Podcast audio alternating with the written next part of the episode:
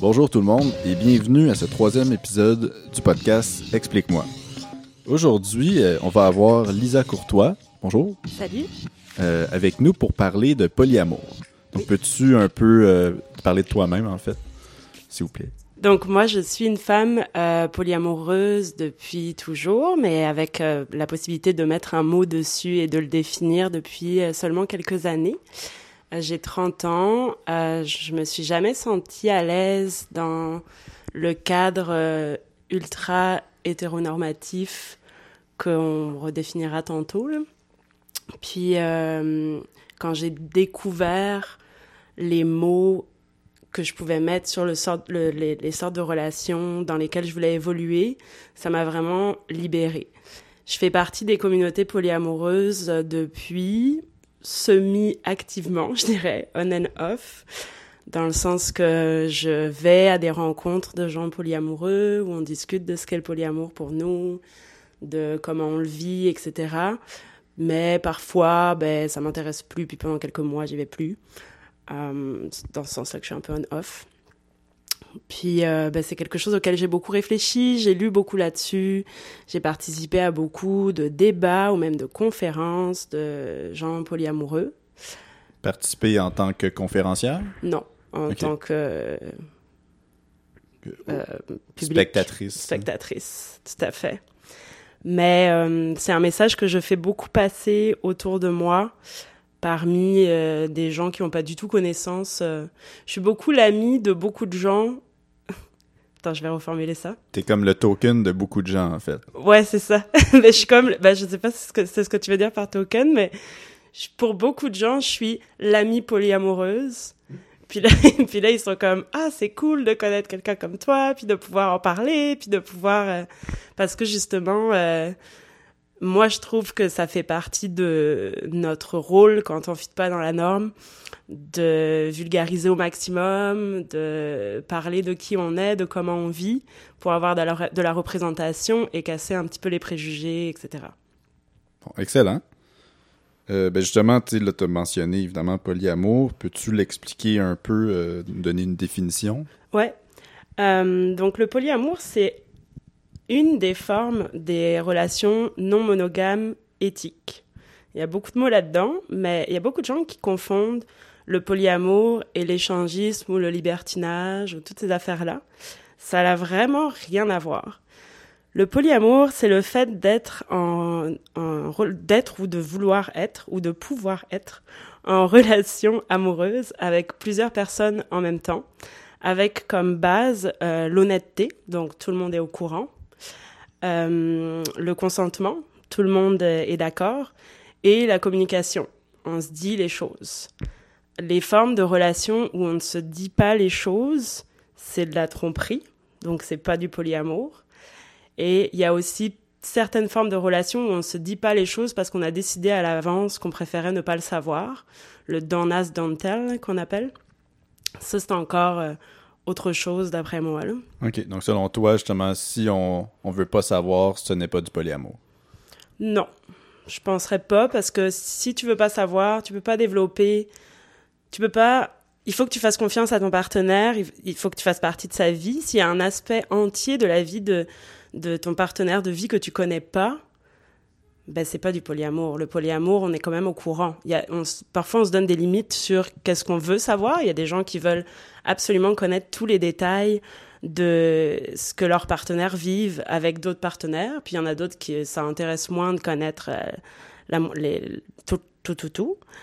Mais il faut que tu connaisses quand même au moins un minimum. C'est comme si tu connais pas, je sais pas, le métier de ton partenaire ou le. C'est Ouais. c'est ouais. pas un vrai échange. Ouais, parce qu'après, ça se peut que ton partenaire, comme, s'en aille une fin de semaine, puis t'es comme, ben, je veux pas savoir ce que t'as fait pendant ta fin de semaine. Ben, c'est ça. Ouais. C'est pas très honnête. Ouais, effectivement. Euh, ensuite, pour ça, justement, on, on se parlait avant, avant de commencer à enregistrer, tu me disais euh, aussi que c'est relié, en fait, la définition est reliée un peu aussi avec la genèse du polyamour et comme l'histoire. Peux-tu un peu aborder ça? Ouais, ben justement, tantôt je te disais c'était compliqué euh, l'histoire du polyamour en tant que tel parce que c'est compliqué de trouver des ouvrages là-dessus. Il y, en, y, en a, on commence à en parler, on commence à en parler de plus en plus, mais l'historique de d'où ça vient, euh, comment ça se fait que on existe, on la connaît pas, on n'a pas de gènes, euh, on n'a pas de, tu. Puis dans ce sens-là, je trouve que c'est similaire à l'orientation sexuelle. Sais, pour moi, le polyamour c'est une orientation romantique. Donc c'est valable au même titre qu'une orientation sexuelle, et donc on ne devrait pas avoir à le prouver historiquement pour que cette identité-là soit valide. Une fois que tout ça est dit, on a quand même des notions de où est-ce que le mot vient, par exemple. Donc, poly, c'est grec, ça veut dire plusieurs, puis amour, c'est latin. Mhm. C'est un mot un peu bâtard, hein, parce que les linguistes n'aiment pas ça, parce que c'est comme, ça vient du grec et du latin à la fois. Moi, j'aime bien parce que je suis aussi une personne queer, puis je trouve que c'est comme un mot queer un peu. Ok. puis, euh, le, le thème, tu sais, ben, il est entré dans le, dans le dictionnaire, euh, le Oxford English Dictionary, là, qui est comme une, une référence euh, quand même dans le monde, en 2006, fait que c'est assez tard. Mais le polyamour, dans le fond, ça a toujours existé. Il y a, il y a mille exemples euh, de, de personnes polyamoureuses. Là, je sais pas, les, les, plus connus, ce serait Simone de Beauvoir et Jean-Paul Sartre, par exemple. Mm C'était vraiment pas un secret qu'ils vivaient des choses ailleurs, qu'ils en ont parlé publiquement, y compris des difficultés que ça peut amener. Est-ce que parce qu'il y a aussi à distinguer euh, polyamour ou bien couple ouvert? Oui, tout à fait. Euh, couple ouvert, dans la plupart des cas, c'est soit des gens qui connaissent pas le mot polyamour, puis qui finalement vivent des relations polyamoureuses sans le savoir, soit des gens qui ont ouvert le couple juste sur une base euh, sexuelle. Fait qu'au lieu de se garantir une exclusivité sexuelle, ils se sont garantis une exclusivité romantique et ils ont décidé que sexuellement, ils allaient pouvoir rencontrer d'autres gens, parfois ensemble, parfois séparément. Le polyamour, il n'y a pas ces notions-là. En fait, dans le polyamour, on redéfinit complètement ce que ça veut dire que la fidélité. Mhm. La fidélité dans les relations monogames, c'est une exclusivité sexuelle et romantique. Puis dans le polyamour, la fidélité, c'est juste de maintenir les engagements qu'on a eus l'un envers l'autre. Puis ces engagements-là, ben, ils peuvent prendre des bases complètement différentes selon les sortes de relations, les partenaires, euh, l'interdépendance, les projets qu'on a ensemble.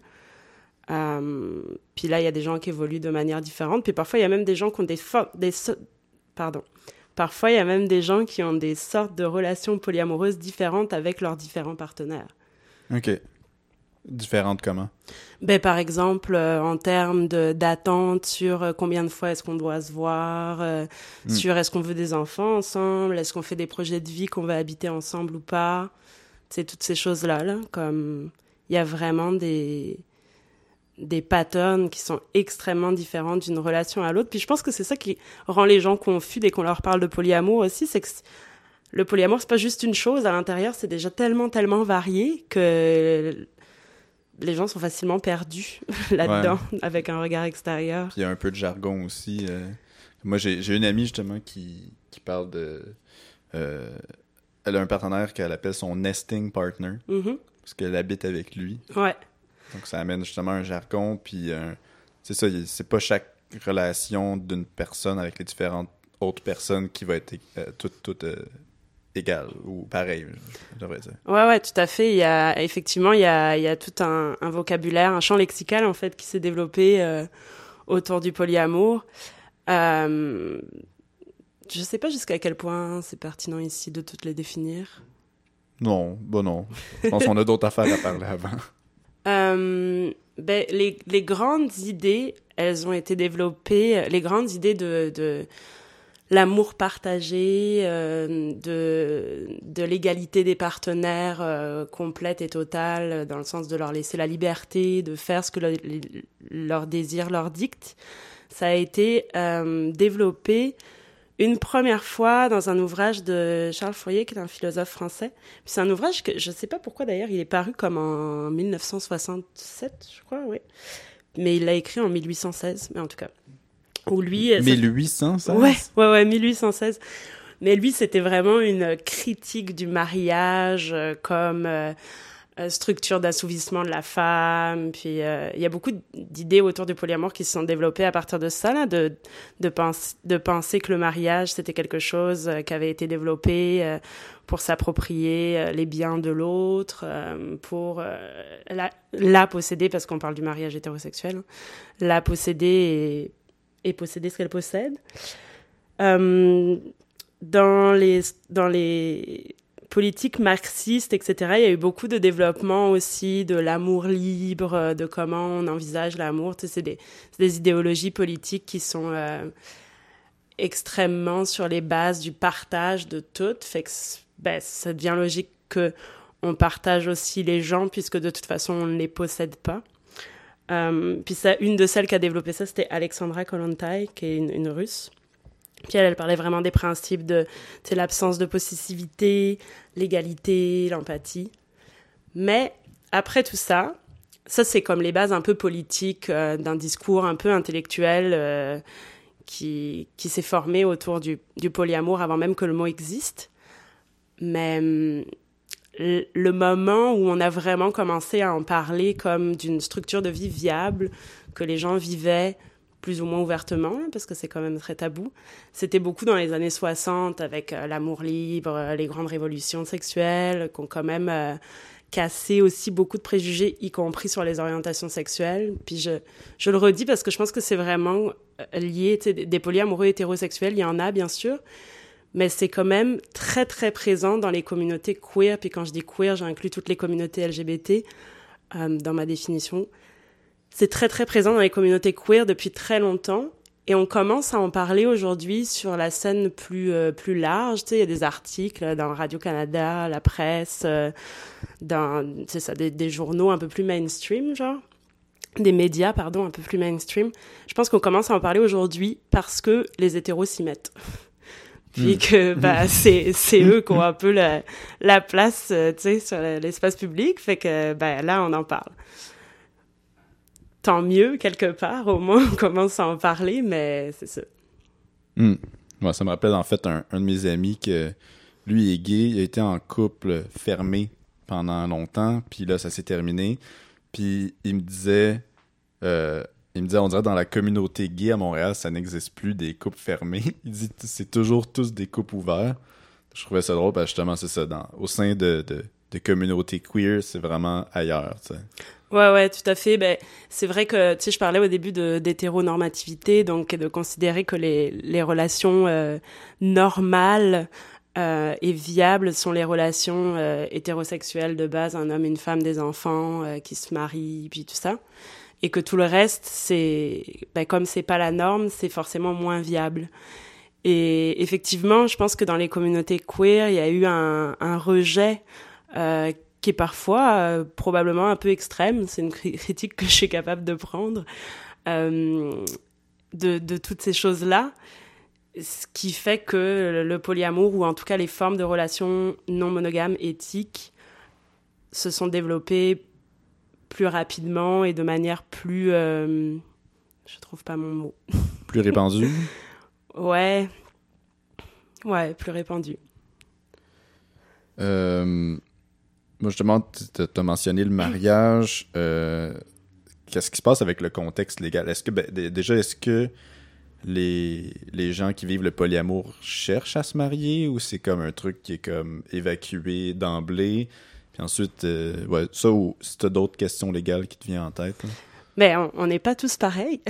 tous les gens polyamoureux ne forment pas un moule indivisible qui, qui pensent tous la même chose. Euh, moi, par exemple, j'ai jamais eu envie de me marier, mais tu sais, j'ai pas mal d'amis polyamoureux que, ça intéresserait, là. y compris des gens qui auraient envie de s'engager dans du militantisme pour qu'on ait le droit de se marier. Donc, présentement, au, Canada, là, je vais parler de, ce, ce, que je connais par rapport aux lois du Canada. En fait, euh, avant 2011, le, la notion de est-ce que le polyamour c'était légal ou pas, c'était assez flou.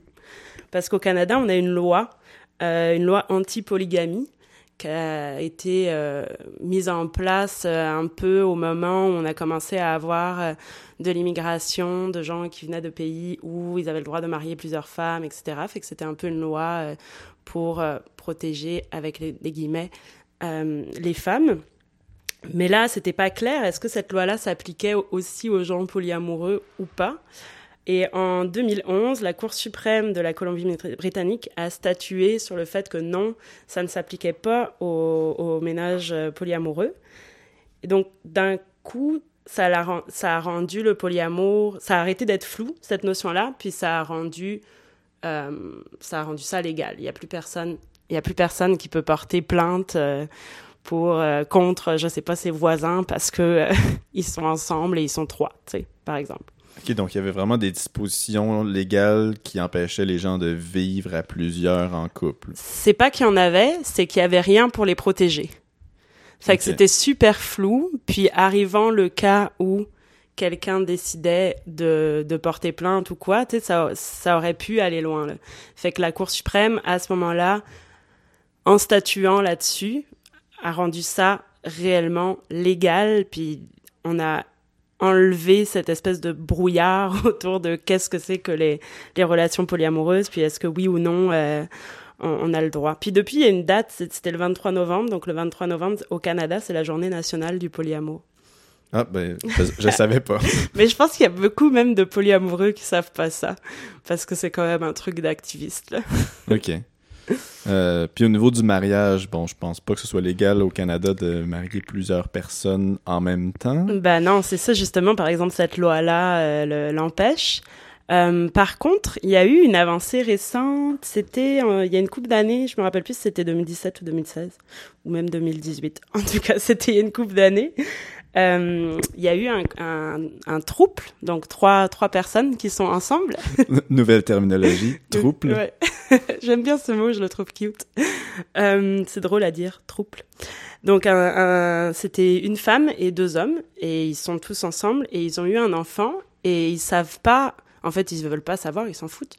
Qui est le père biologique il y a, y a, deux papas, puis ils n'ont pas fait de test pour savoir c'est qui. Puis eux, ils voulaient reconnaître leur enfant, les trois ensemble. C'était à Terre-Neuve et Labrador.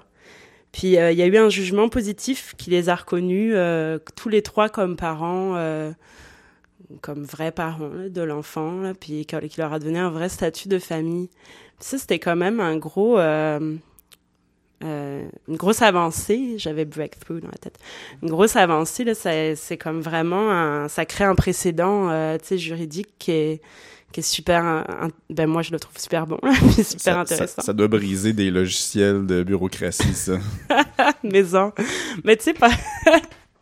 parfois j'ai déjà parlé de ça. En fait, les, dans mes amis qui euh, qui sont pas polis, puis euh, qui vont accepter, puis vouloir en parler, une une critique euh, qui revient souvent, c'est euh, ouais, mais légalement, ce sera jamais viable. Comment tu veux faire? Tu sais, moi, je suis pas du tout juriste euh, ou avocate ou rien, mais il me semble que c'est pas compliqué. Les, les, droits que deux parents ont envers leur enfant, bah, tu donnes les mêmes à trois parents en les divisant en trois au lieu de deux. Fait que, tu sais, le congé parental, bah, tu le divises en trois ou en quatre ou en cinq, peu importe. Ou, tu sais, comme... Puis, je vois pas pourquoi... Je vois pas qu'est-ce qu'il y a de si compliqué, en fait. Ouais. Ben, je pense que ça ferait quand même beaucoup de choses à revoir. Ah, tout à fait. Euh, parce que même, je pense que. Euh, ben, on me corrigera s'il y a des juristes qui écoutent, euh, mais de, de souvenirs, en fait, même pour les couples gays, il y en a un qui est comme officiellement défini. Euh, mettons des couples gays, c'est deux hommes. Il y en a un des deux qui est officiellement défini comme étant la mère. Ça, c'est ce qu'on m'avait dit, justement, un ami qui était apparemment un, un maire de, de son fils. Euh, donc, ça fait, ça fait sûrement beaucoup de choses à changer. Puis bon, euh, j'ai.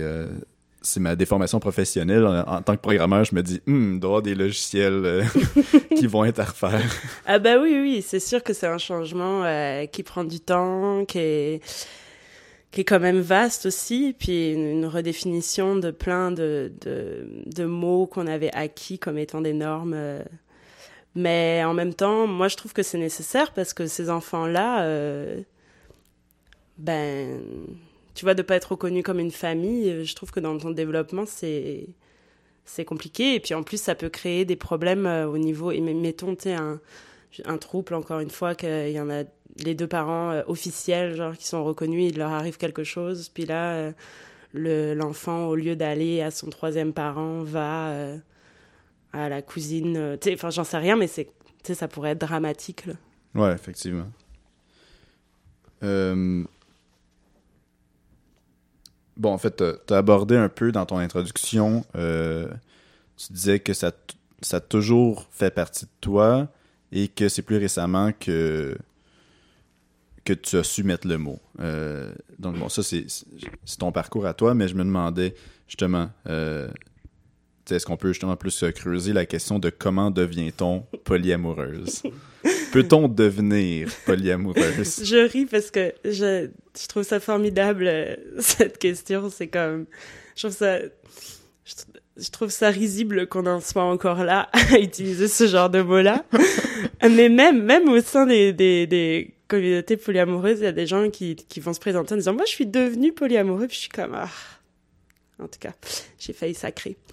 Euh, moi, je parle pas de devenir polyamoureuse, je parle de faire un coming out au même titre que j'ai fait un coming out euh, bisexuel et puis queer et puis euh, parce que en fait, euh, comme je disais tantôt, c'est une orientation qui est aussi viable que le fait de vouloir être monogame. donc on ne vit pas le polyamour ou on ne devient pas polyamoureux, on, on est comme ça. On est du verbe être là. Euh, puis on, on, le développe ou pas. Puis une des grosses raisons pour lesquelles on le développe pas, c'est le tabou, le manque de représentation, euh, le fait que ce soit euh, quand même présenté comme euh, souvent une, une perversité, hein, c'est quand même ce qui revient beaucoup. Euh, donc forcément, ça bloque. Et moi, en fait, ben, j'ai passé beaucoup d'années à penser que j'étais pas normale parce que déjà, ben, je regardais les petites filles, puis je regardais les petits gars. Quand j'étais une petite fille, là, je précise. Maintenant, je regarde les gens de mon âge. Faut quand même préciser. Merci pour la précision. Mais tu vois déjà, bon, j'avais intégré que c'était pas trop normal euh, de trouver que les petites filles aussi, elles étaient euh, séduisantes ou qu'elles pouvaient m'attirer. Puis après ça, ben, j'ai intégré tranquillement que c'était pas normal non plus de euh, peut-être avoir plusieurs amoureux. Tu sais, quand t'es petit, en plus, t'écoutes les enfants, hein, puis le nombre d'enfants qu'on comme qui arrivent. Ah, moi j'ai deux amoureux ou j'ai deux amoureuses. Tu sais, il y en a plein là, genre. J'ai un ami qui dit que de toute façon les enfants ils sont tous polis. Et bon, moi je suis pas tout à fait d'accord, mais je trouve ça drôle pareil. Fait que c'est vraiment pas quelque chose qu'on devient, c'est quelque chose qu'on est. Et malheureusement, très très peu d'entre nous ont accès à suffisamment de ressources pour euh, pouvoir comprendre ce qu'on est. Et en ce sens-là, d'ailleurs, une des critiques qui revient souvent aussi du polyamour, c'est ouais, mais de toute façon, c'est un truc de privilégié. Ouais. Ou, un, ou un phénomène urbain. Ou un phénomène urbain, puis c'est une mode, puis nanana. Puis euh, c'est pas complètement faux, dans le sens que quand tu, quand tu nais, du verbe naître cette fois-ci. Merci. Quand tu nais dans un monde où on ne te présente qu'une seule forme de relation comme étant la relation à avoir, puis c'est pas juste ça, c'est pas juste qu'on va te présenter l'hétérosexualité monogame comme euh, comme euh, la relation viable, c'est qu'on va te dire que tout le reste c'est pas bien c'est vraiment ce qu'on entend. Tu sais, euh, ben, juste l'autre jour, j'entendais une collègue qui disait que sa petite fille était revenue de l'école en disant j'ai deux amoureux. Puis elle lui avait dit, ben non, que c'est ça, voyons, faut en avoir qu'un. Tu sais, déjà dès l'enfance, bim, on te, on te relance que non, c'est pas normal, c'est pas ça que tu veux, que plus tard tu vas te marier, que plus tard tu vas avoir des enfants, surtout quand t'es une fille. Euh, donc, c'est pas juste que on nous présente cette option comme étant la seule viable, c'est vraiment que tout le reste, c'est pas bon. C'est vraiment ce que tu intègres euh, quand t'es enfant. Euh, oui, j'ai une question qui me vient, euh, inspiration divine, euh, comme ça. est-ce que justement, ça, est-ce que ça se discute dans les communautés polyamoureuses du justement du naît-on Est-ce qu'on est du verbe naître encore une fois polyamoureuse et ensuite c'est réprimé puis les gens deviennent monogames? Ou tu sais comment comment se passe la jeunesse chez les individus ou comment quels sont l'état des débats au sein de la communauté polyamoureuse? C'est définitivement quelque chose qui est, discuté. Et ben, encore une fois, au même titre que l'orientation sexuelle, euh, moi, je pense que oui. Je pense qu'il y a quand même une grosse partie. Euh, en tout cas, pour moi, ça a été le cas. Fait que déjà, juste le fait que j'existe fait que ça a été le cas pour moi. Ça prouve que c'est possible que ça marche comme ça. C'est une grosse, grosse répression de, de qui on est. Euh, et puis, on se sent euh, inadéquat. En fait, on se sent pas normal, etc. Puis, à un moment donné, ben, heureusement pour moi, parce que j'évolue dans la jungle urbaine privilégiée, j'ai eu la chance de rencontrer des gens qui mettait des mots là-dessus, puis qui me disait ce que ça voulait dire, puis ça m'a permis de me sortir de ça. Mais oui, effectivement, je pense pas que ce soit le cas de tout le monde, par exemple. Euh, absolument pas. Je pense qu'il y a véritablement des gens qui sont monogames, et c'est très bien. Euh, on voudrait pas leur enlever ça, au contraire. Mais effectivement, pour une grosse partie de la population polyamoureuse, c'est quelque chose qui a été réprimé beaucoup beaucoup. Puis après ça puis il y a beaucoup de gens qui sont malheureux hein, dans il y a un terme aussi euh, encore une fois qui fait partie du champ lexical là, serial monogamiste comme monogame en série. Ouais. Puis tu sais c'est des gens qui se mettent dans des relations ultra intenses avec leur partenaire. Puis éventuellement ils rencontrent un autre partenaire de qui ils tombent amoureux comme tout de suite comme ça. Puis là, ils, ben, ils peuvent pas être dans deux relations à la fois parce qu'ils ont internalisé que c'était pas bien. Donc, ils vont se séparer de la personne pour revivre quelque chose de tout aussi intense avec l'autre, mais ils sont quand même malheureux d'avoir laissé la première. Hmm. Tu sais, fait qu'il y a la monogamie, ça convient pas à tout le monde, de la même manière que le polyamour, ça convient pas à tout le monde non plus. Il y a des gens qui sont pas capables. Ça prend beaucoup, beaucoup de communication. De skills de communication. Ben, justement, parlons-en. Euh, communication aussi, jalousie. Comment combattre la jalousie? Euh, je pense que c'est comme justement les gens qui les monogames qui entendent parler de polyamour je pense qu'il y a beaucoup de monogames qui se disent Mon Dieu, je serais jamais capable de faire ça. La jalousie. Comment est-ce que ça se passe? Ouais, c'est effectivement la, première euh, chose que quasiment tout le monde dit là, c'est Oh my god, je serais tellement pas capable, je suis tellement jalouse. Ou même, je suis pas tellement jalouse, mais il me semble que ce serait vraiment difficile. Il y a un merveilleux mot qui fait partie de tous les mots que, que les communautés polyamoureuses ont inventé, qui est la compersion. Moi, j'aime vraiment beaucoup ce mot-là. Con, quoi? La compersion. Compersion. Ouais. C-O-M-P-E-R-S-I-O-N. Ça vient du mot anglais compersion, puis on a comme pas de traduction française euh, immédiate, fait qu'on utilise aussi compersion en français. Puis ça, en fait, ça veut dire que plutôt que de te sentir mal, par exemple, euh, mettons, moi j'ai euh, une partenaire dans ma vie, puis là, ben, elle, développe un amour romantique avec une autre femme, ben, au lieu de me sentir mal quand elle va à sa date, puis de me dire, oh mon Dieu, qu'est-ce qu'elle est en train de faire, ben, c'est de ressentir de la joie pour elle à ce moment-là, voire même du plaisir. Il y a même des gens qui vont jusqu'à euh, ressentir euh, une excitation euh, presque sexuelle à l'idée de leur, que leur partenaire ait des activités sexuelles avec d'autres gens.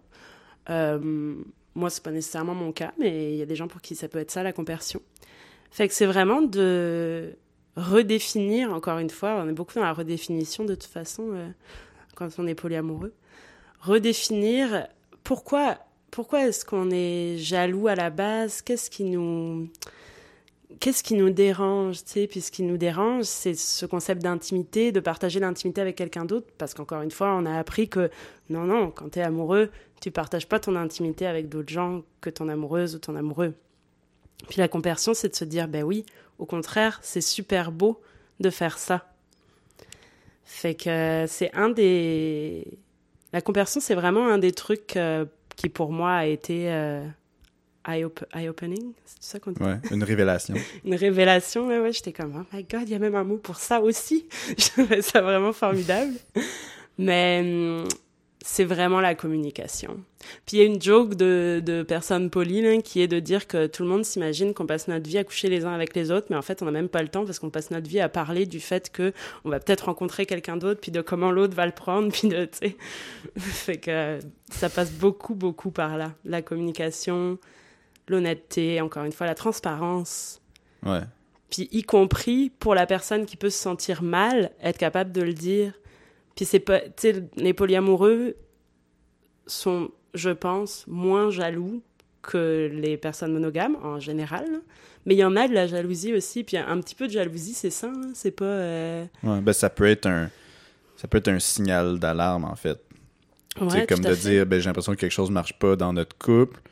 Parce que des fois, tu dans un couple monogame, justement, des fois, les gens vont tromper parce que la relation ne fonctionne pas. Mhm, tout à fait. Donc, je suppose que justement, dans un couple polyamoureux, il pourrait avoir la même inquiétude, en fait. Ouais, tout à fait. Ben, D'ailleurs, en fait, euh, j'avais lu une étude, donc il y a malheureusement très peu d'études, puis bon, jusqu'à quel point les études sont pertinentes, mais il y a malheureusement très peu d'études qui, ont porté sur euh, les personnes polyamoureuses, mais j'en avais lu une, j'ai plus la référence, je suis désolée, mais qui disait que euh, les relations, les ménages polyamoureux et les ménages monogames se quittaient à peu près à la même euh, il y avait le même pourcentage de gens et que leur relation ne euh, fonctionnait pas, et que c'était les mêmes raisons qui étaient avancées. Et les raisons, c'est la tromperie, la jalousie. C'est comme toujours la même chose, ou d'avoir des projets de vie complètement différents. C'est quelqu'un qui veut des enfants, puis l'autre qui n'en veut pas, genre. Ouais. Fait que c'est intéressant de voir que les, les, mêmes problématiques viennent. Sauf que, bah, au lieu de partager ces problématiques-là avec une personne, tu les partages avec plusieurs. C'est pour ça hmm. que parfois c'est compliqué. Hmm. Euh, oui, en fait, je me demande aussi, euh, ça, ça, touche aussi un peu avec la jalousie. Est-ce qu'il y a du polyamour asymétrique ou bien unilatéral? Ça, c'est mes mots à moi. Ouais. Ben, en fait, le mot, ce serait euh, monopoly. monopoly. Oui. Je viens de réaliser que c'est comme le jeu, j'avais jamais réalisé. c'est clairement intentionnel. Peut-être. C'est pas moi qui l'ai inventé. donc ça, c'est des relations où un des partenaires, mettons deux partenaires, un des partenaires est polyamoureux, pas l'autre, avec euh, la encore une fois le consentement, hein, le, tout le monde est au courant, puis tout le monde sait euh, ce qui se passe. Euh, écoute, ça existe, puis j'ai déjà rencontré des gens pour qui ça fonctionne. Moi, personnellement, je préfère que mes partenaires aient d'autres partenaires parce que justement, j'aime beaucoup la conversion, que ça me drive dans mes relations, mais il y a des gens pour qui, ben non. Puis oui, ça, ça, ça existe, puis ça existe, puis ça marche, pas, pas plus ou moins que d'autres formes de relations. Ça serait un contexte comme, par exemple, toi t'es poli, moi je suis pas, puis moi je serais à l'aise que tu rencontres d'autres gens. Exactement. Puis sauf que moi, ça m'intéresserait pas. Euh, de, de, rencontrer d'autres gens. Mettons que je serais une personne très occupée, puis j'ai pas le temps de comme gérer deux relations j'en gère une seule, mm-hmm. puis tout le monde est bien là-dedans. Ouais, tout à fait. Fait que ça peut être aussi parfois euh, les gens qui sont mono dans les relations euh, mono et poly. Euh, ça peut être une question de temps aussi. Parfois, si tu as des enfants, un métier, tu fais des études en même temps, ou tu sais, peu importe, bah, tu juste pas le temps de rencontrer des gens. Hein. Ça prend du temps puis de l'énergie. Ouais. Tu sais, il peut y avoir ça aussi. Ouais, j'ai, ben, justement, j'ai une amie qui me disait elle me disait l'amour est une ressource illimitée, mais pas le temps. C'est ce qu'elle me disait. Ah, c'est beau. Euh, euh, on, va prendre une petite pause, puis on se revient après. On, on va continuer la discussion euh, par la suite.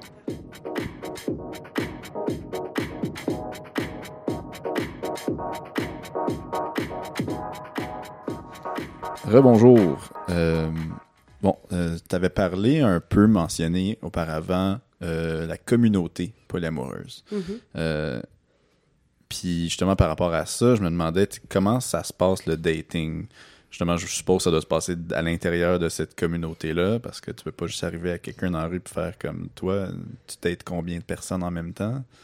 Comment ça se passe le dating? Heureusement qu'on fait pas ça. Euh, ben déjà, je vais te reprendre, puis je dirais les communautés. parce qu'il y a des communautés polyamoureuses, plus ou moins activistes, il y a des communautés plus ou moins queer, il y a des communautés, c'est très différent, c'est un, large milieu. Euh, puis effectivement, c'est beaucoup sur euh, les sites de dating, euh, ce genre d'affaires-là, notamment parce que ben, moi j'aime bien dire que la plupart des gens ont un océan de possibilités dans le dating, puis nous on a une petite piscine, tu sais. Fait que, ouais, une très petite piscine. Fait que t'es es mieux d'aller directement à la source quelque part, puis d'arriver en disant, ben moi, ben en tout cas moi c'est ce que je fais. J'ai des, profils sur des applications de rencontres où je dis que je suis polyamoureuse. J'explique aussi un peu quelle sorte de relation dans quelle sorte de relation polyamoureuse j'évolue. Donc il y a des relations euh, poly qui sont très hiérarchiques avec euh, un ou une partenaire euh, primaire et des partenaires secondaires Donc, euh, parfois, ça peut être des relations avec des nesting partners, comme tu parlais de, tout à l'heure de ton ami, mais pas nécessairement. Euh, ça, ça veut dire que tu as une personne dans ta vie, quand tu as une relation primaire, c'est cette personne-là qui compte le plus. Puis les autres vont toujours passer après. Moi, personnellement, c'est pas du tout le genre d'évolution dans lequel j'évolue. Je trouve que ça reproduit un schéma euh, hyper hétéronormatif, puis c'est pas le mien. Mais euh, je, je suis pas contre, par exemple, que, que ça puisse exister pour certaines personnes. Moi, j'évolue plus dans des relations euh, très, très libres, où je fais ce qui me vient naturellement, en fait. Puis ça, c'est quand même une notion qui est importante aussi. Ce qui est naturel, c'est ce qui vient naturellement, puis les normes, c'est des comportements appris. Puis pour moi, ça, c'est la base de, du polyamour. Qu'à partir du moment où on a compris ça, on est capable d'aller dans différentes sortes de relations. Pour revenir à, ta question, euh, effectivement, il y a des communautés qui se regroupent pas seulement en ligne, mais aussi euh, dans la vraie vie. Il y a comme des événements polyamoureux. Euh, là, depuis trois ans, à Montréal, il y a des conférences à chaque année une journée de conférence sur plein de sujets différents, avec plein de polyamoureux différents qui vivent des relations complètement différentes. Il y a des films, euh, il y a des livres, il y, a une histoire. C'est pour ça que je parle de communauté, tu euh, hors micro, on en parlait tout à l'heure de cette notion de communauté, là, mais la notion de communauté, ça vient avec, un, avec une, une histoire, avec des ressources, avec euh, quelque chose qui peut se transmettre de génération en génération. Puis ça, ça se transmet, les, les écrits, les, les films. Les, c'est vraiment mystique, là. euh, ben non, mais je veux dire qu'il y a un langage, il y a, euh, tu vois? Il y a vraiment, il y a concret, un, langage. Il y a un underground polyamoureux. oui. Qui se passe sous notre nez. Mais inquiétez-vous pas, on veut pas révolutionner le monde. Mais il y a un truc que je veux dire par rapport au dating, parce que une critique que je vois beaucoup, puis qui est, qui est probablement la critique qui m'agace le plus dans le, c'est une critique très ignorante en fait. C'est euh, un peu euh, ah mais de toute façon c'est qu'un effet de mode et puis euh, la nouvelle génération là ils veulent toujours tout puis ils font juste se consommer. Puis ça c'est quelque chose que en fait c'est tout à fait l'inverse. L'idée de, de, de consommation c'est pas du tout présent dans les relations polyamoureuses. Et on dirait que les gens qui font cette critique là ils peuvent pas s'imaginer être avec quelqu'un autrement qu'en possédant une partie de cette personne. Fait qu'ils s'imaginent que, que nous, c'est ce qu'on fait, mais en fait, non, on fait exactement l'inverse. On donne le droit à nos partenaires de, de vie ou de dating de faire exactement ce qu'ils veulent sans jamais euh, vouloir les enfermer dans un cercle où c'est moi qui leur donne les droits. Hmm. C'était clair ou pas? Ouais. ouais c'est, on cherche pas à restreindre les gens euh, en les possédant. Ouais. Oui, euh, il vient une question du public. Euh, on me demande est-ce que, justement, tu vu qu'il n'y a pas de limite théorique, est-ce qu'on est toujours en recherche d'avoir des nouveaux partenaires ou bien davantage de partenaires? Ben absolument pas. Mais de la même manière, déjà, il y a un mot aussi pour ça, encore, qui est polysaturé. OK. OK, OK. Là, on, revient encore. C'est dans les mots qui ressemblent à des mots de chimie, là. oui, tout à fait. Euh, puis polysaturé, ça veut dire que tu as assez de partenaires à ce moment-là dans ta vie puis que tu n'en veux pas plus. Puis parfois, tu as des polyamoureux qui font des, des, des, pauses aussi de... Je l'ai mentionné tout à l'heure, ça peut être une question de temps euh, parce que euh, tu as des enfants, de, la job, etc. Tu as des gens qui ont juste pas... qui ressentent pas l'envie en ce moment. moi, en ce moment, je suis célibataire puis je suis pas moins polyamoureuse. Comme c'est juste que on n'est pas obligé d'être en recherche tout le temps de la même manière qu'on n'est pas obligé euh, d'avoir déjà couché avec une femme en étant une femme pour savoir qu'on est lesbienne ou euh, quand on est hétéro, on n'est pas obligé d'être avec quelqu'un pour être monogame, c'est pareil. Ouais, la définition du polyamour, c'est surtout sur l'absence des limites, en fait. Hum, ben c'est pas une absence totale de limites, parce que c'est des limites dans lesquelles on s'engage ensemble, Hmm. mais qui sont peut-être qui sont pas les limites des relations monogames. Mais il y a quand même des limites. C'est pas. Euh, il y a des il y a des il y a des il y a des relations même où les gens ils définissent clairement leurs limites euh, à l'avance. Euh, avec le droit de faire telle ou telle chose, de rencontrer dans le cercle d'amis ou ailleurs, puis ça, c'est quelque chose qui vient plus des couples ouverts. J'ai l'impression que souvent, il y a une sorte de transition des couples ouverts qui s'ouvrent uniquement à une, une non-exclusivité qui sera uniquement sexuelle au début, puis qui petit à petit transite vers autre chose. C'est pas une, une obligation pour tout le monde, mais j'ai l'impression que souvent, c'est ça qui arrive. Puis après ça, ben, t'as des gens plus comme, comme moi qui, dès le début, sont comme non, mais moi, je veux mettre aucune limite en fait, puis je veux juste qu'on découvre ensemble c'est quoi nos limites en en parlant parce qu'on s'est senti Mm. mal à ce moment-là, tu sais. De- du genre, on réglera le problème quand il y en aura un. Exactement. Puis tu sais, moi je peux pas. En fait, de la même manière que dans mes relations avec mes amis, avec ma famille, avec euh, n'importe quelle personne que je connais, je mets pas des attentes euh, ultra claires dès le début. euh, des... Ça dépend. Mes relations, elles évoluent avec différemment. Juste avant de venir, je recevais le texte d'une amie que j'ai pas vue depuis quatre mois. Puis comme c'est pas grave, c'est pas moins mon ami que euh, genre euh, mon coloc avec qui je partage euh, quand même un quotidien, tu sais. Puis Mhm. c'est c'est un peu la même chose, je trouve, pour moi, dans le polyamour, qu'on peut développer des affinités romantiques, intimes, avec des gens à différents degrés. Puis pour moi, mais ça c'est vraiment pour moi, mais pour moi, ça, ça se prévoit pas. Puis c'est pour ça que je, peux, je suis pas capable d'évoluer dans des relations qui sont hiérarchiques. Parce que je peux pas dire dès le début, mais toi, tu passeras jamais en premier pour moi. Je ne sais pas en fait. Tout est possible. Est possible. Euh, Est-ce que ça arrive des fois justement de rencontrer des gens puis d'être intéressant à des gens qui eux ne veulent pas vivre dans la poly dans le polyamour? Euh, Je suppose que oui. ne sont pas polyamoureux, tu veux dire? Euh, ben moi, moi non plus maintenant, parce que j'ai quand même arrêté de rencontrer des gens comme ça parce que ça, ça marche pas. En fait, à partir du moment, je pense que ça peut marcher, tu sais, ça peut être une évolution dans un, couple de personnes ou, même à plusieurs. Ça peut être une évolution lente qui se fait à travers plusieurs années. Pour beaucoup de gens, c'est comme ça, surtout dans le dans les milieux hétéros, comme il y a beaucoup de couples hommes-femmes qui sont mariés depuis longtemps, ils ont des enfants, puis à un moment donné, ils deviennent couple ouvert, puis finalement, ah, le polyamour, pourquoi pas, ça l'arrive beaucoup. Euh, moi, en fait, je doute pas. je doute pas une seule seconde sur euh, le fait que je sois polyamoureuse. Je doute pas sur euh, ce que je ne veux pas.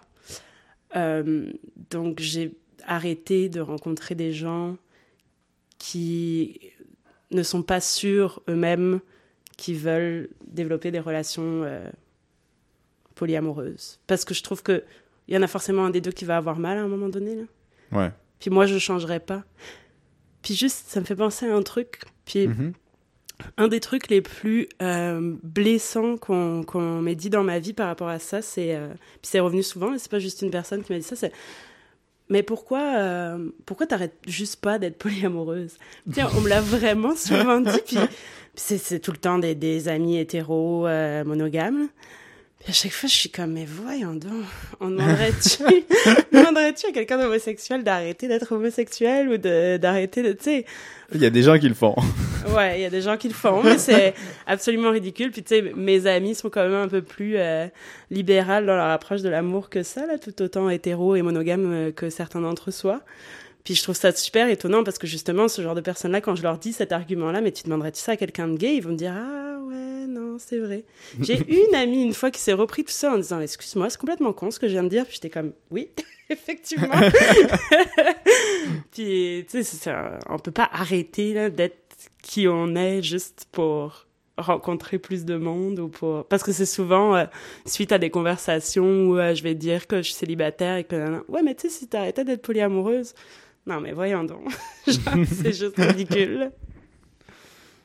Ouais. J'ai d'ailleurs pas prévu de question comment cesse-t-on d'être polyamoureuse? Et il y a eu une émission en France où il y a une, euh, une femme euh, qui est une femme polyamoureuse française qui a fait un film qui s'appelle Lutine, euh, un peu là-dessus, qui est bah, pas un peu là-dessus, carrément là-dessus, qui est passée dans une émission. Je me souviens plus comment s'appelle l'émission, mais c'est vraiment une émission horrible.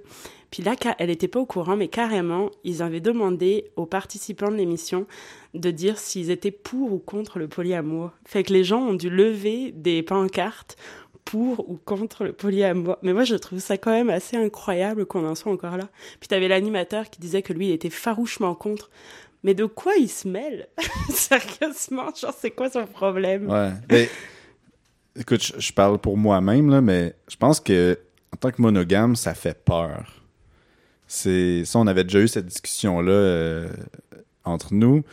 Autant que toi, justement, le, le carcan d'être restreinte dans un, couple euh, monogame, toi, ça, ça, ça t'angoisse. Je pense que les monogames, l'idée de se dire.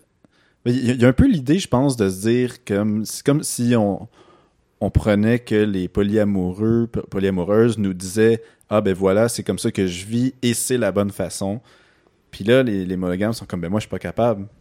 Puis c'est, c'est, je pense que c'est ça qu'il y a des gens qui sont monogames qui peuvent angoisser. De dire ben moi je m'imaginerais pas là-dedans. Puis moi, ce serait une situation qui serait invivable pour moi. Donc je suis contre. Ouais, puis il y a beaucoup ce, ce, twist au niveau du discours où euh, j'ai l'impression que dès que tu fais autre chose que ce qui est considéré comme la norme, euh, à chaque fois que tu en parles, les gens le prennent avec un soupçon d'arrogance. Puis il y en a qui en parlent avec arrogance, c'est vrai. Puis là, tu viens de dire, euh, tu sais, comme si c'était ça la bonne façon. Franchement, il y a pas. Enfin, en tout cas, moi, je connais pas de polyamoureux qui vont dire que c'est la seule bonne façon. Euh, ce qu'on dit, par exemple, ce qui revient souvent, c'est que oui, effectivement, je pense, et je suis pas la seule, que si on était élevé dans un monde où on n'avait pas ces, ces structures-là hyper euh, restreignantes, ouais. restrictives, contraignantes, restrictives, si on n'avait pas ces structures très restrictives autour de nous, il y aurait beaucoup plus de monde qui serait poli ou qui serait euh, queer ou qui serait... Ouais, ben, n'importe quelle identité qui est présentement marginalisée, c'est... Exactement. Ça, ça je pense, c'est c'est clair. Hein? Ben oui, mais il y a plein de gens pour qui c'est pas clair. Ils disent que c'est pas vrai. Dommage. mais il n'y a pas de bonne ou de mauvaise façon euh, de vivre les choses. Là? De la même manière, euh, à l'intérieur du polyamour, il n'y a pas de bonne ou de mauvaise façon d'être polyamoureux? S'il y en a une mauvaise quand c'est pas clairement égalitaire. Ouais. Mais à partir du moment où l'égalité est respectée, puis ça c'est vrai dans n'importe quelle relation, il n'y a pas de mauvaise façon de le vivre. C'est chacun euh, selon ses besoins, ses désirs, ses aspirations. Ouais. Est-ce que la monogamie est dépassée? Justement, ben, parlons-en. Est-ce que la monogamie est une mode qui arrive à sa fin? ben, n'empêche, c'est intéressant que tu poses la question comme ça en demandant si c'est une mode, parce que justement, c'est la réponse que je donne à la critique du polyamour de Ah, mais c'est juste une mode. Ben, la monogamie aussi, c'est une mode, sauf que c'est une mode institutionnalisée qu'on a mis dans des lois, puis dans des. Tu sais, en tout cas. Mais euh, je pense pas que la monogamie soit dépassée, non. Par contre, je pense que le concept de norme, il est dépassé. En tout cas, à un niveau euh, intellectuel, parce que clairement, les institutions nous ont pas rattrapé là-dessus, là, les structures légales, etc.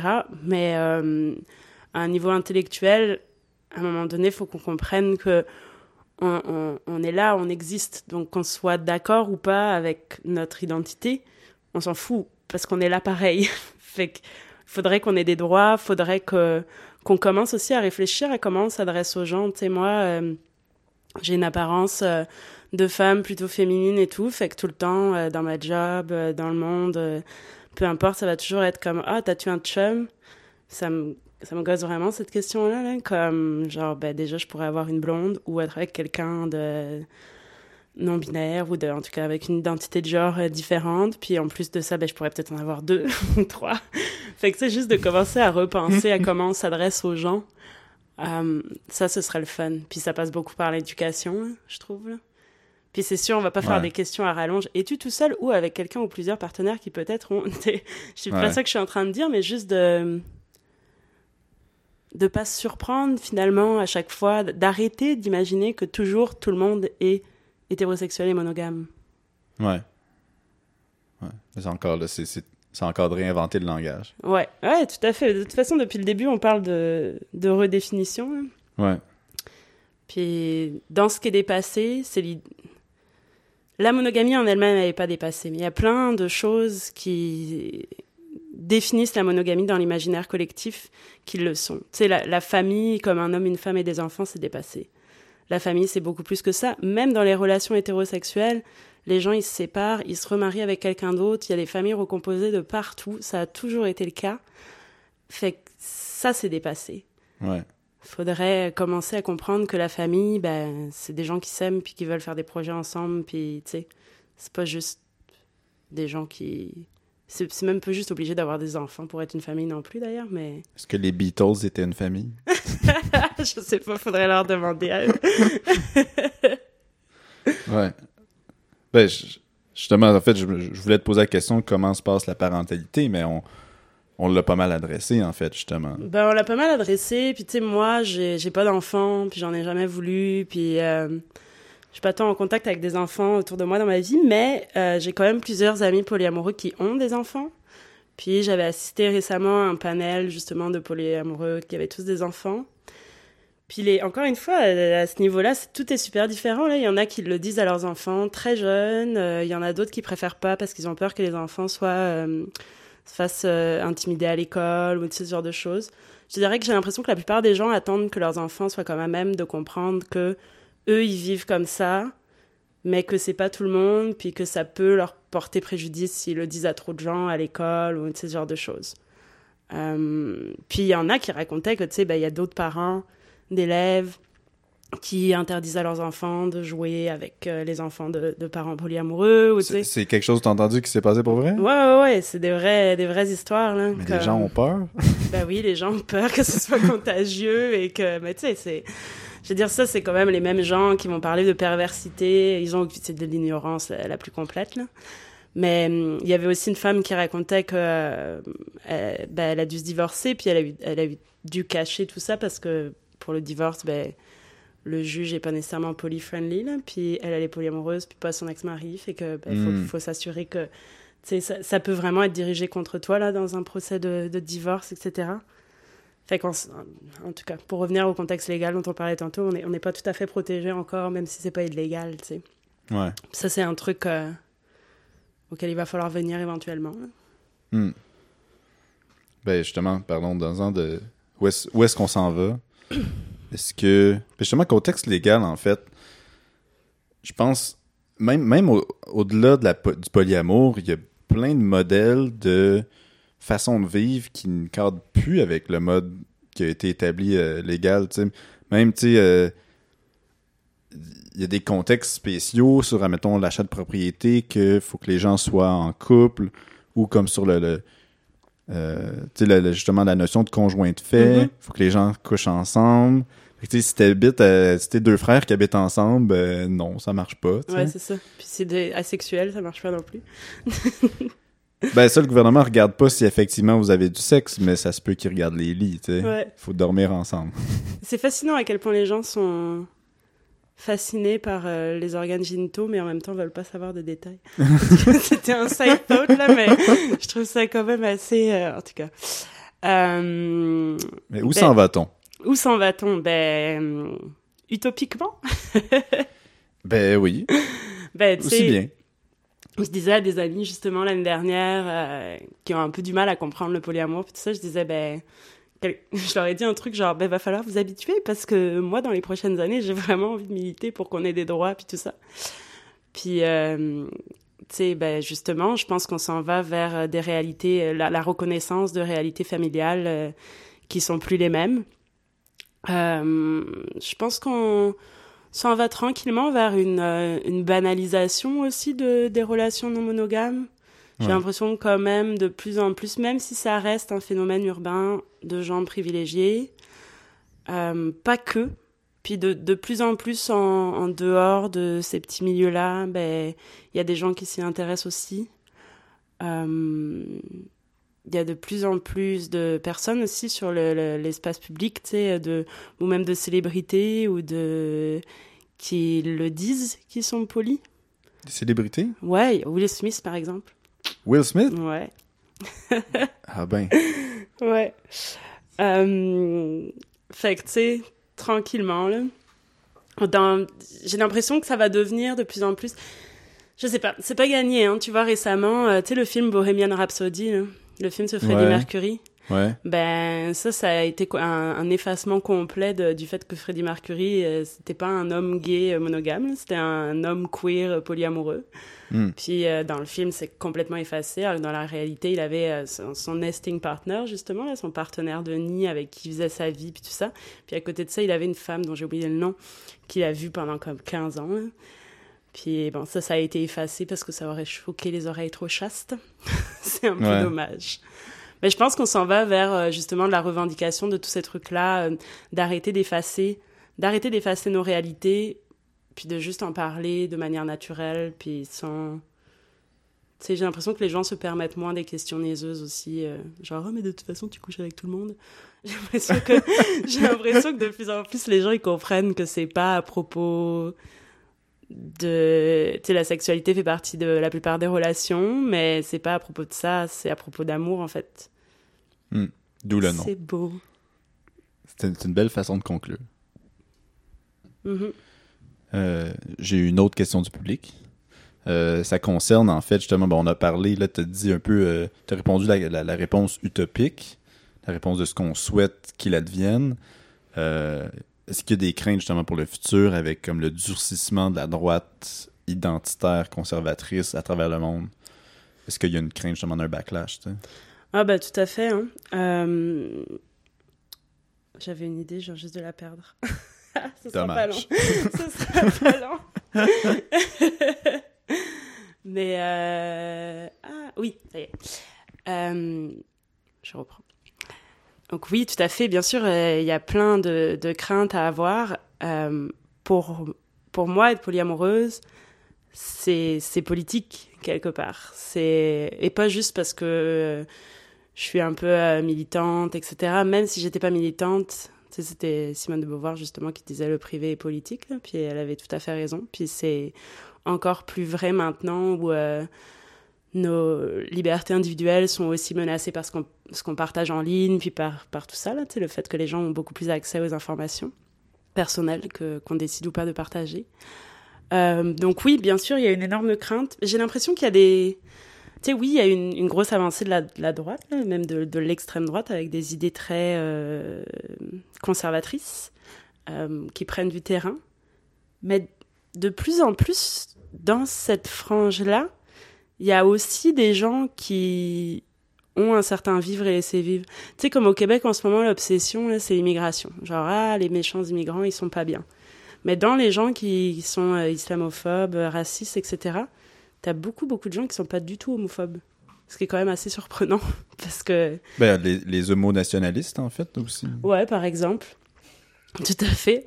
Ben, c'est vrai. Euh, par exemple, mais même, même certaines personnes de, de, de groupes euh, qui s'apparentent presque à du nazisme, là, qui ont juste arrêté parce que c'est plus cool euh, d'être d'être homophobe, c'est plus trop à la mode. Euh, donc je pense qu'il y a moyen. Tu bien sûr, j'ai des craintes, mais je pense qu'il y a moyen qu'on s'en aille aussi vers quelque part où ce sera plus à la mode de d'embêter les gens sur comment ils vivent leurs relations à partir du moment où ça fait de mal à personne. Hmm. J'espère. C'est un espoir. Bon, on, on revient sur une note positive. Ouais. On essaye. Avais-tu d'autres choses que tu voulais euh, mentionner? Ben, j'ai un mot de la fin, peut-être. Ah, ben parfait. Il y a un truc que je voulais vraiment dire, mais je, je pense que je l'ai déjà un petit peu mentionné au début, mais euh, c'est pas grave en fait de pas comprendre. C'est même pas grave. Moi, je, suis- je suis d'accord de pas être d'accord. On n'est pas obligé. Pas toi et moi là, mais tu sais comme d'autres gens qui pourraient avoir des réactions un peu. euh, Épidermique. Ouais, c'est ça, puis un peu euh, confrontante, euh, enfin, dans la confrontation, tu sais. C'est pas grave, là, genre, on s'en fout. Euh, par contre, ce qui est pas acceptable, c'est de dire que c'est pas possible, qu'on n'existait pas, qu'on n'existe pas, qu'on se trompe, euh, qu'on va faire différemment. Ça, c'est les mêmes discours qui veulent euh, guérir les homosexuels, euh, forcer les femmes à avoir des enfants parce que c'est leur destinée. Ça, c'est pas acceptable du tout. Donc en fait, on est tous obligés de vivre ensemble au même endroit. Fait que ben, même si on n'est pas d'accord, c'est pas grave. On n'est pas obligé de se parler. Je trouve que c'est important. c'est tout. Ben, merci beaucoup. Merci à toi. Voilà qui conclut le troisième épisode du podcast Explique-moi. Merci à Simon Tekerkar pour le jingle. Euh, merci aussi à Nicolas Lupien pour le montage et l'enregistrement. Et euh, avant tout, merci à vous tous qui m'écoutez à chaque épisode euh, pour votre présence et votre écoute. À la prochaine.